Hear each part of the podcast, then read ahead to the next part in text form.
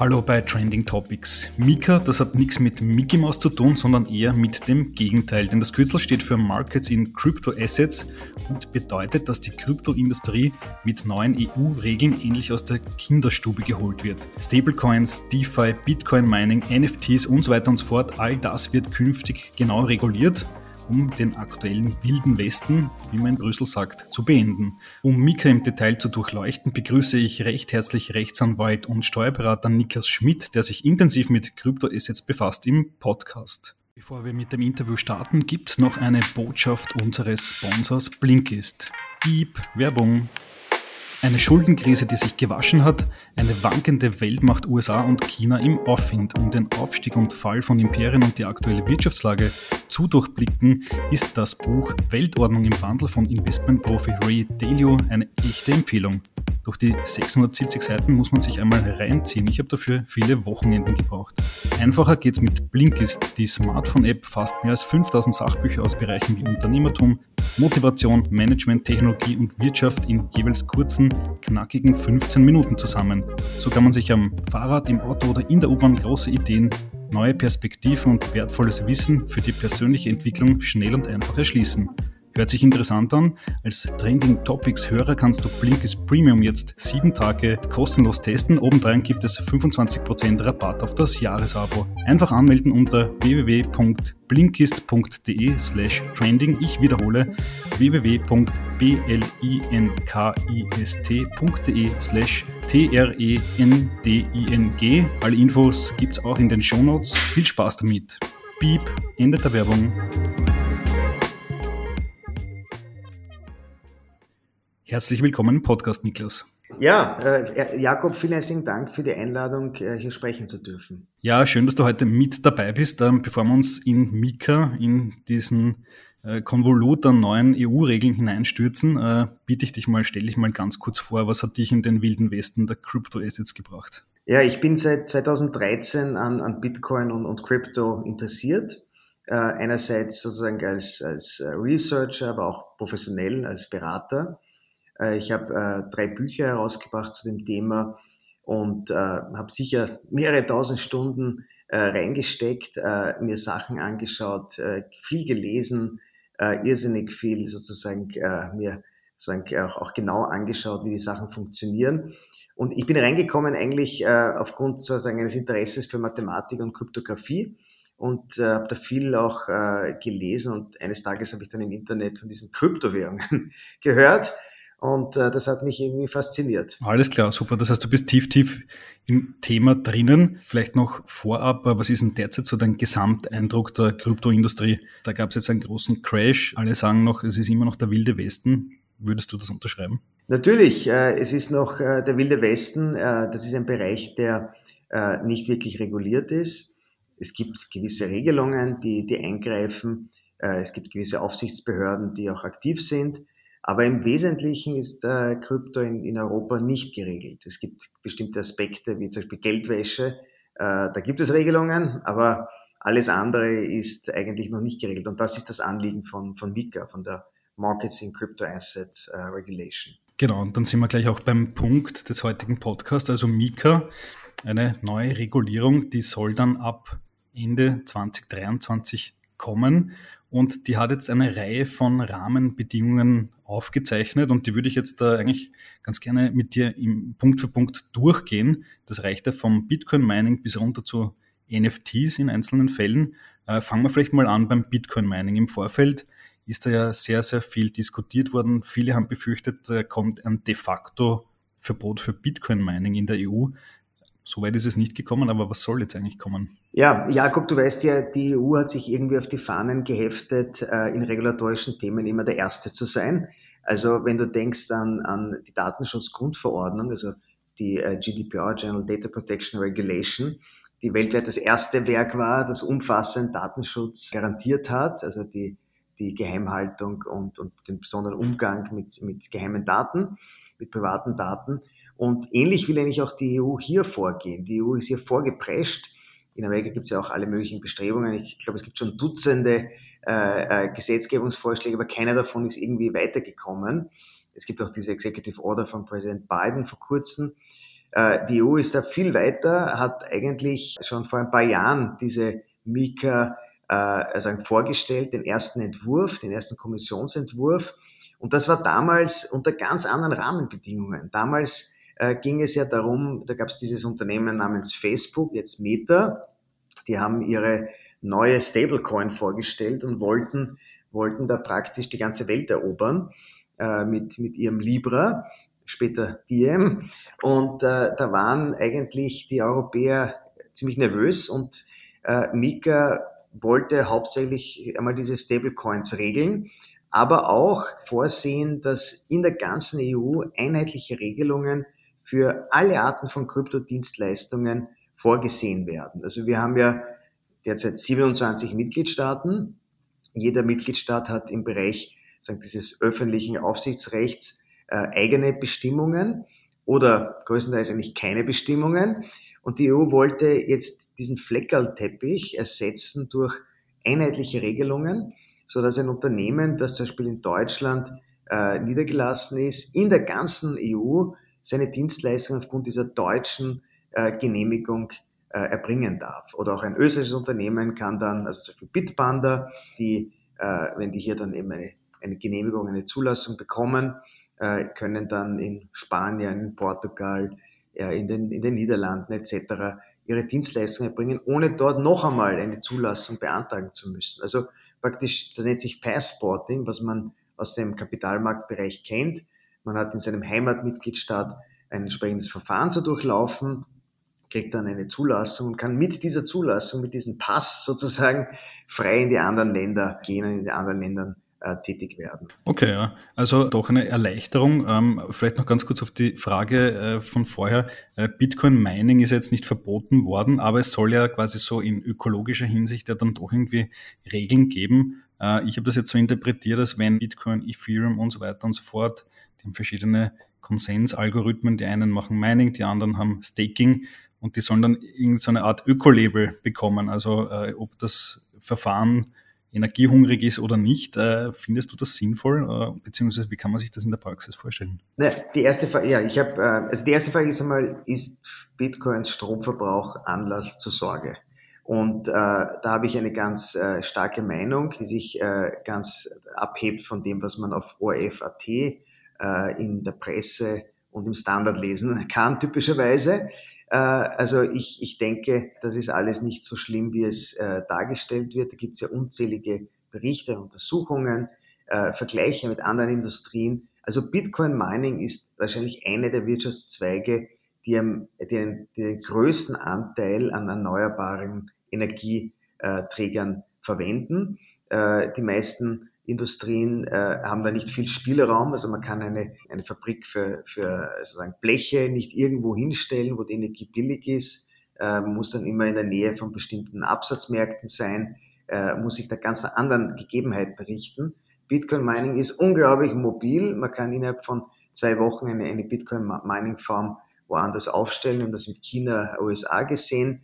Und äh, aus dem Grund sind Bitcoin Mining Farmen in der Regel dort, wo die Energie billig ist und das ist meistens Wasserkraft äh, und deshalb kommt man auf extrem hohe Raten äh, erneuerbare Energie beim Bitcoin Mining. Also summa summarum, ich glaube nicht, dass es ein Problem ist. So, jetzt ist es so, im Europäischen Parlament ist wahrscheinlich die Dichte an Personen, die äh, tiefe Kenntnisse, was Kryptowährungen haben, noch viel geringer als in der allgemeinen Bevölkerung. Äh, wie du vielleicht weißt, wir haben mehr als acht Milliarden Menschen auf diesem Planeten. Äh, nach Schätzungen haben circa 100 Millionen äh, Bitcoin. Von denen haben sich wahrscheinlich ein Teil beschäftigt mit, mit Stromthematik bei, bei Bitcoin Mining. Also sehr wenige Menschen wissen darüber Bescheid und im Europäischen Parlament ist wahrscheinlich der Prozentsatz noch niedriger.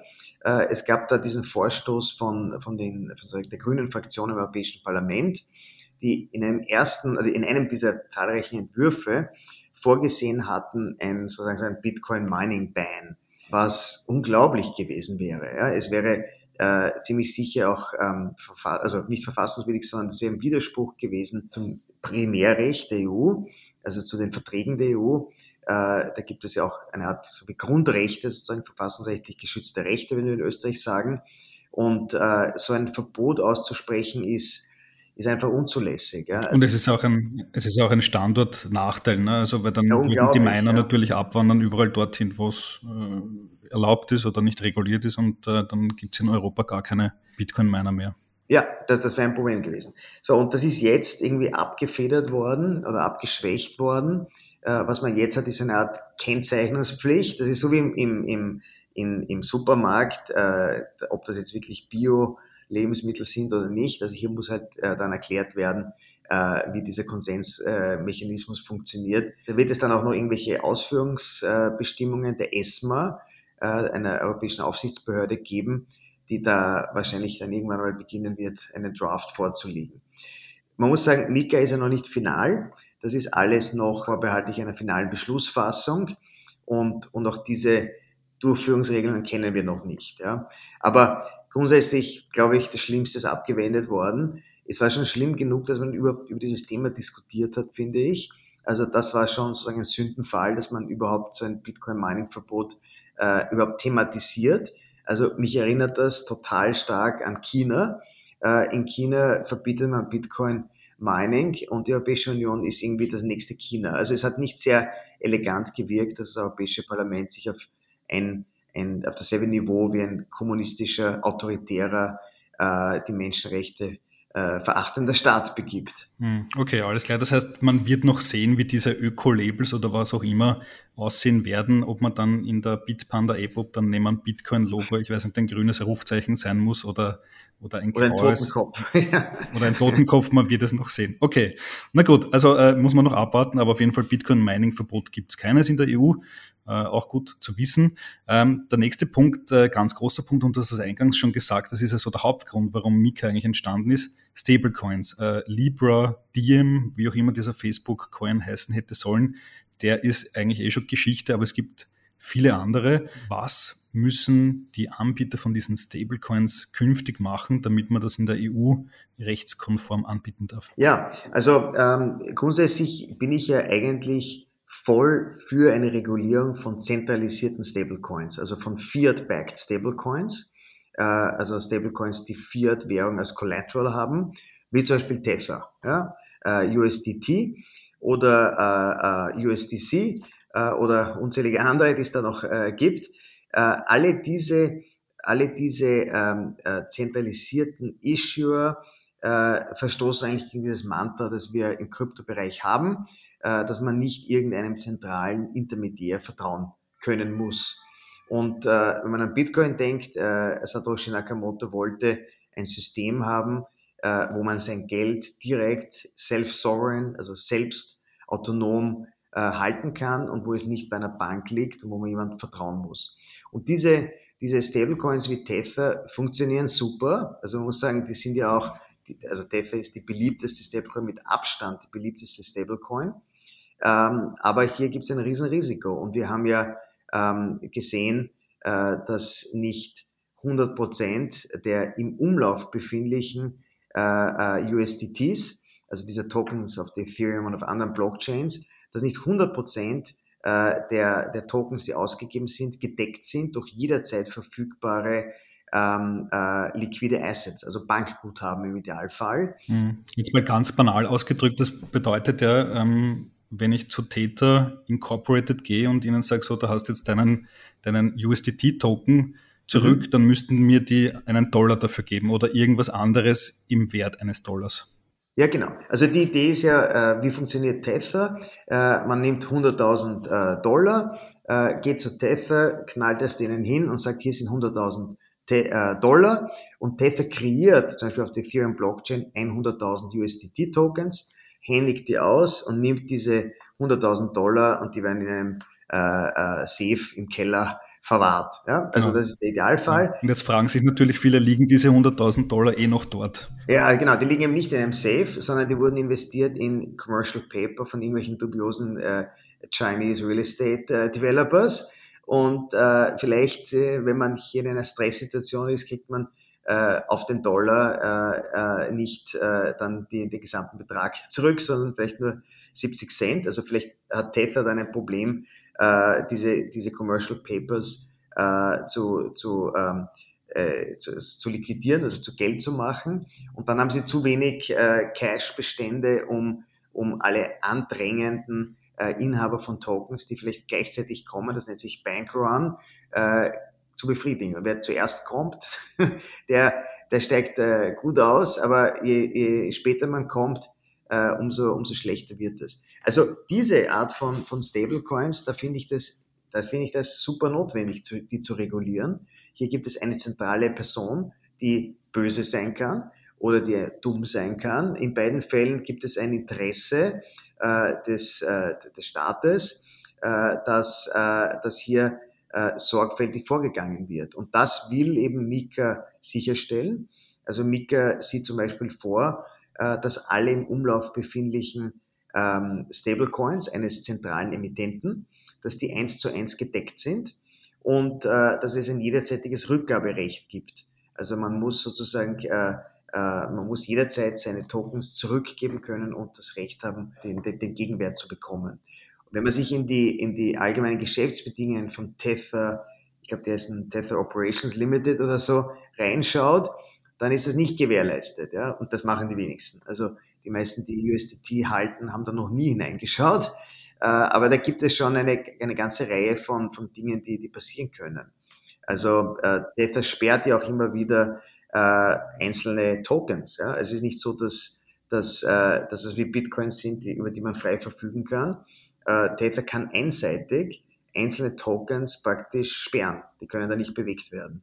Hm, okay, aber das heißt, die EU ist da bestrebt, dass die, ich weiß nicht, die EU, die Bankenaufsicht zum Beispiel oder die Finanzaufsicht, weiß nicht, einmal im Monat äh, in den virtuellen Tresor von Tether hineinschaut, ob die 100.000 Dollar oder die 100.000 Euro eh noch drinnen sind. Ja, das sollte, da, da, darauf läuft es hinaus. Und ich meine, grundsätzlich ist es schon so, dass das ja nicht, äh, also das sind ja sinnvolle Regeln der EU. Und, und weil sie sinnvoll sind, hat ja Tether auch schon vorbeugend und auch unter dem Druck dieses New York, äh, was immer Attorney General, äh, ähm, reagiert. Und ich glaube, die geben ja so quartalsmäßige Berichte inzwischen raus, in denen sozusagen festgehalten wird, wie schauen die Assets auf der, auf der, auf der Aktivseite der Bilanz aus. Das ist natürlich, das ist interessant, ja. Aber wir aus der Krypto-Ecke sind ja extrem verwöhnt, weil im, im, äh, im Bereich von Blockchain äh, äh, DeFi-Anwendungen haben wir Real-Time-Zahlen. Ja? Also man kann auf, auf Dune äh, nachschauen, wie schaut gerade jetzt in dieser Stunde, Minute und Sekunde, wie schaut die Aktiv- und Passivseite von Aave oder von Compound aus. Und da ist man, da ist man sozusagen im konventionellen Bereich weit zurück. Ja? Also Tether, wie gesagt, einmal im Quartal und, und äh, die EU wird dann wahrscheinlich auch irgendwelche Spot-Checks machen und, und kurzfristig reinschauen. Aber viel eleganter ist natürlich DeFi, wo man jederzeitige äh, Transparenz hat, etwas, was sagen, ungeheuerlich ist. Also das gibt es, gibt es nicht. Jedes Unternehmen hat Quartalsabschlüsse, äh, oder gelistete Unternehmen haben Quartalsabschlüsse, nicht gelistete haben einmal im Jahr einen, einen Jahresabschluss. Und, und äh, in, in unserer Welt, sage ich einmal, ist das alles äh, viel, viel mehr Real-Time. Ja? Absolut. Ja. Ähm, du hast es auch gerade angesprochen, Aave, Compound und so weiter und so fort, äh, bekannte DeFi-Protokolle. Äh, wie wird denn DeFi künftig unter Mika behandelt? Kann das so weiterlaufen, wie es bisher lief, äh, oder wird sich was ändern? Also äh, das ist ja so, dass ähm, also dieser ganze Kryptobereich ist unglaublich schnell, unglaublich innovativ und äh, jeder Regulator und jeder Gesetzgeber hechelt dahinterher.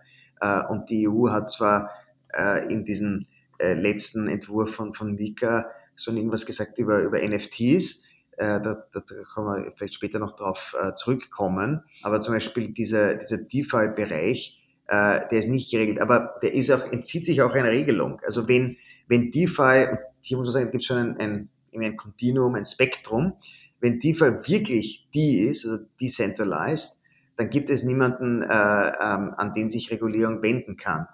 Äh, in der Praxis wissen wir, dass viele Projekte sehr zentralisiert starten. Also gibt es halt vier Burschen, die das, äh, den Code geschrieben haben, äh, die Website äh, äh, eingerichtet haben, äh, die Gebühr gezahlt haben für den, für den Website Hosting Provider, den, den Smart Contract gestartet haben und der eben ETH, der Gas Costs bestritten haben.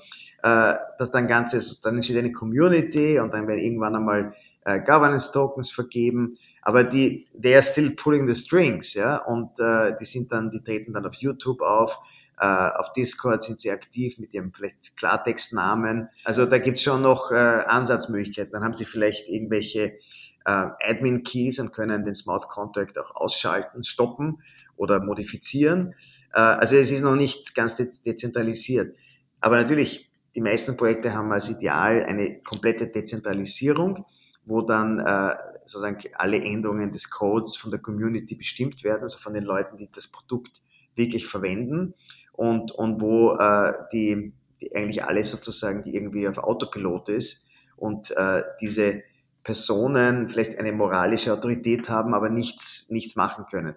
Also in dem Fall, bei einer echten Dezentralisierung, kann man eigentlich nicht irgendwelche Wohlverhaltensregeln für diese Protokolle aufstellen, weil sie ins Leere gehen. Hm. Lass mich da, lass mich da ganz kurz einhaken. Ähm, das ist ja jetzt nicht direkt Mika, aber es gibt ja auch äh, diese neue Transfer of Funds Regelung, die ja besagt äh, an Hosted Wallets. Also wenn ich von meiner Trezor Wallet oder so äh, überweisen will hin zu einer Exchange oder zu einem Broker, dann müssen mich die identifizieren, die müssen dann auch ab gewissen Beträgen verifizieren, ob ich äh, Eder Jakob bin und wo ich wohne und so weiter.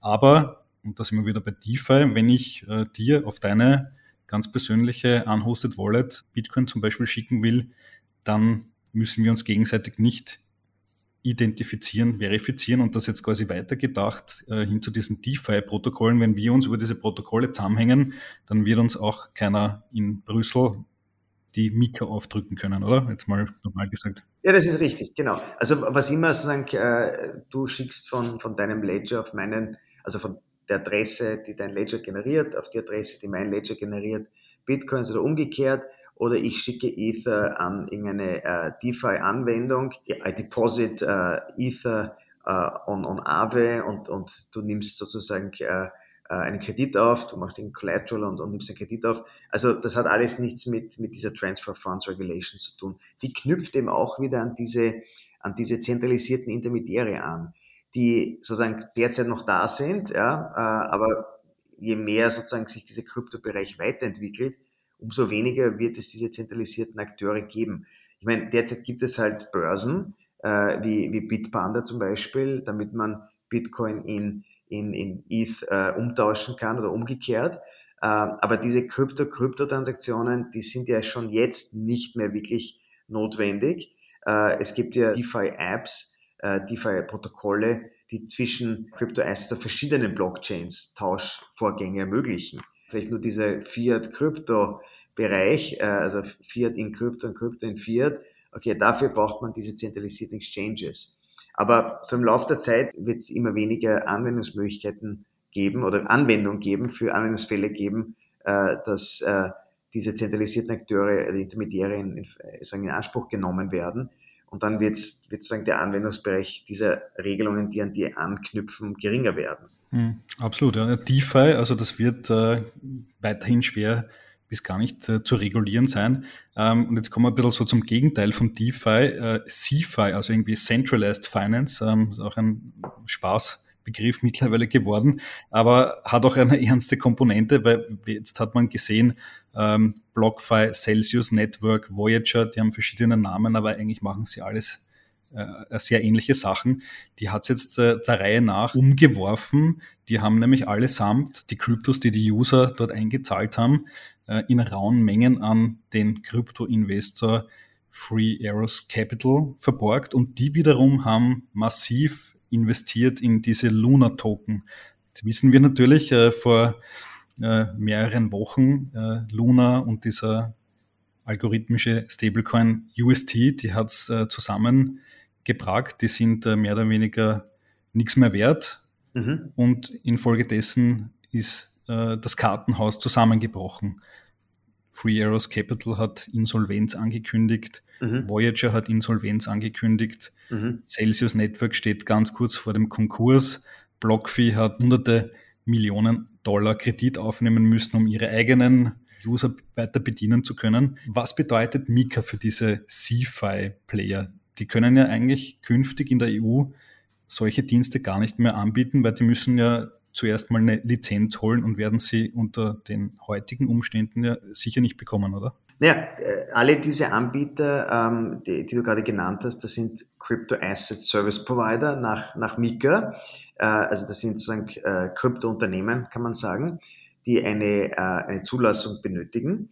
Und hier sieht man eigentlich dieses Paradox, ja, weil wir, wir sind ja, also bei Bitcoin sind wir davon ausgegangen, äh, 2000 2018, 2019, das war diese globale Finanzkrise. Äh, Banken sind nicht vertrauenswürdig, Banken gehen reihenweise ein, äh, halten irgendwelche komischen Assets in ihren Büchern und unsere Einlagen sind gefährdet. Hier in dieser Situation kommt dann Bitcoin auf. Bitcoin ein Asset, das man eben selbst hält und nicht bei einer Bank. Also wir müssen nicht unsere Euros bei einer Bank halten, sondern wir halten Wert, nämlich Bitcoins direkt selbst. So, und jetzt äh, haben aber dann viele äh, diese äh, Akteure wie eben Celsius, BlockFi und, und, und so weiter in Anspruch genommen. Und im Grunde genommen sind das ja Banken. Ja? Also man hat dort Bitcoins angelegt, Bitcoins, Ether, andere Crypto-Assets, hat Zinsen ausbezahlt bekommen. Also es ist eine, es ist eine nicht regulierte Bank gewesen. Absolut, das, das muss man dazu sagen. Also sie, sie, sie nennen sich ja nicht selbst Banken, aber sie machen Bankgeschäfte. Ne? Also ich zahle ihnen Geld ein und sie geben mir Zinsen zurück. Jetzt heißt das Geld Krypto und die Zinsen heißen Rewards, aber das Prinzip ist das gleiche. Ja, genau, genau. Es ist wie eine Bank, aber das Witzige ist, Banken sind super, super, super reguliert. Ja, da gibt's unglaublich viele Regelwerke, die anwendbar sind, die eben Dummheiten verhindern sollen. Und jetzt geht man von diesen Banken weg, äh, gedanklich, und legt das Geld an bei einer anderen Art von Bank die nicht reguliert ist und, und äh, okay, jetzt rächt es sich. Ja. Wir, wir können da eben auch nicht reinschauen, wir wissen nicht, was dort abgeht, äh, was machen die mit den Assets, da gibt es auch keine Aufsicht. Warum sind sie eigentlich nicht reguliert? Naja, es ist so eine Bank, aber eine Bank, da geht es um, um Fiat-Währungen und witzigerweise, also sobald man äh, Crypto-Assets einlegt und Zinsen in Crypto-Assets bekommt, ist man nicht in einem Bankgeschäft, in diesem Einlagengeschäft drinnen. Und das ist offen auf der ganzen Welt so. Äh, darum können die oder konnten die äh, relativ unbeirrt von irgendwelchen Regelungen diese Dienstleistungen anbieten. So, und jetzt kommt eben Mika daher. Und bei Mika gibt es eine, eine ganze Reihe von, ich habe das schon erwähnt, das sind diese äh, Crypto Asset Service Providers, also praktisch äh, Dienst, also Unternehmen, die die Dienste äh, anbieten in, in diesem Kryptobereich. Also das sind Börsen, äh, oder, oder, oder Unternehmen, die, die, die Beratung erbringen. Es gibt hier eine ganze, ganze Liste an, an, an, an sozusagen Unternehmen, die darunter fallen. Und für die gelten ihre Regelungen, also ihre nicht, aber für die gelten verglichen mit bisher, gibt es eine ganze Latte von Bestimmungen. Also die Geschäftsführer müssen zuverlässig sein, also die dürfen, müssen bestimmte qualifizierte Voraussetzungen erfüllen. Die äh, Gesellschafter müssen genauso äh, hier, hier äh, sagen einen gewissen Test erfüllen. Äh, man muss aufpassen, dass die Eigentumsrechte der Kunden geschützt sind. Also es müssen praktisch diese Crypto-Assets sicher verwahrt werden. Ist auch nicht sagen, garantiert bei all diesen, diesen Anbietern. Wer weiß, was die für technische äh, sagen, äh, Maßnahmen treffen für, für Custody. Äh, wer weiß, wo diese Crypto-Assets wirklich liegen. Es muss Regeln geben wegen Interessenskonflikte. Also es, es gibt hier eine, eine ganze Reihe von, von Bestimmungen, die, die relevant sind. Ja. Also viel, viele, viele strenge neue Regeln, um so ein CASP werden zu dürfen, um Kryptodienste in der EU anbieten zu können. Das klingt jetzt aus Konsumentensicht natürlich äh, gut. Also äh, werden meine Assets, äh, was auch immer ich mit denen tue, besser geschützt. Aus Sicht der Kryptounternehmen, der Startups klingt es ein bisschen mühsam, weil bisher war ja freies Feld. Man konnte mal loslegen, man konnte innovativ sein, man musste sich nicht um große Regeln kümmern. Ist jetzt ein bisschen zu befürchten, dass das auch eine Innovationsbremse sein könnte? Ja, auf jeden Fall. Also, wie gesagt, ich bin voll für diese Regulierung von zentralisierten Akteuren, die Crypto-Assets halten und damit abhauen können. Ja. Äh, gleichzeitig ist es natürlich so, dass kleinere Unternehmen sich mit Regulierung viel schwerer tun als große Unternehmen. Also wir können uns vorstellen, Binance oder, oder Bitpanda, die haben überhaupt kein Problem, diese Regeln äh, sagen, äh, zu implementieren, diese Anträge zu stellen für die Zulassung, die werden natürlich sich auch durch Anwälte äh, beraten lassen, aber die haben ganze Abteilungen für Compliance und, und für Legal äh, Topics, während äh, die, die äh, vier oder fünf Mann Bude, die sich hier gerade zusammengefunden haben, für die wird das tendenziell schwieriger werden. Und die haben auch nicht so viel Geld für, für äh, umfangreiche Ausarbeitungen, die dann vielleicht nötig sind. Also man kann sich überhaupt die Frage stellen, warum muss die EU hier die, die sagen, die erste, der erste Wirtschaftsraum sein, der das regelt? Das Internet, ja, das im Jahr äh, also um 2000 herum, also das World Wide Web, sagen wir so, das um das Jahr 2000 herum aufgekommen ist, das hat schon eine gewisse Zeit gebraucht, bis dann so spezielle Regeln erlassen wurden über, also in Österreich gibt es das E-Commerce-Gesetz, das auf einer Richtlinie basiert und, und, und andere Bestimmungen. Und hier ist man hier ist man eigentlich super schnell dran, weil wir wissen, Krypto ist very, very early stage, ja. Und vielleicht ist das noch zu früh, noch dazu, wo jetzt vielleicht der Crypto Winter kommt, ja. Also, äh, oder da ist, ja. Aber okay, so ist es, ja. Die EU hat diese Regeln äh, erlassen und die werden tendenziell natürlich ähm, antikompetitiv sein und sich zu, zu Lasten von jungen, kleinen Unternehmen auswirken zu, und zugunsten von etablierten, größeren Unternehmen. Hm, okay, dann bleibt abzuwarten, wie sich das entwickeln wird. Ähm, noch eine letzte Frage. Ähm, Mika gilt ja jetzt nicht ab morgen oder ab heute oder was auch immer, sondern eigentlich eh erst Ende 2023 soll das in Kraft treten. Jetzt haben wir auch gleichzeitig noch einen äh, eintretenden Kryptowinter mit äh, Massenkündigungen, ersten Insolvenzen, Konkursen. Äh, die Firmen im Kryptobereich fahren ihre Aktivitäten ein wenig zurück. Aber trotzdem nochmal die Frage, ähm, das sind trotzdem noch mal eineinhalb Jahre. Ist jetzt noch weiter 18 Monate wilder Westen in der Kryptoindustrie? Ja, ich meine, wie, wie schon am Anfang erwähnt, ja, also gewisse Regeln gelten, ja, also das gesamte Geldwäscherecht, äh, das gilt weiterhin.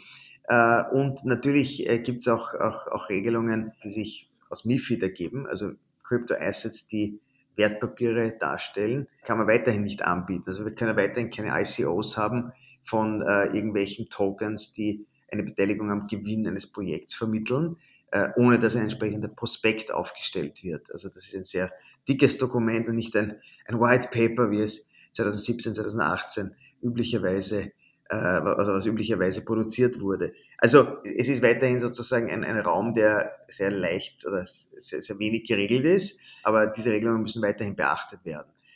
Wenn dann Mika in Kraft tritt, äh, dann wird's, ähm, da gibt es auch Übergangsbestimmungen und da wird es auch nicht so sein, dass, dass äh, ihr dann sofort äh, eine, eine, eine Zulassung braucht.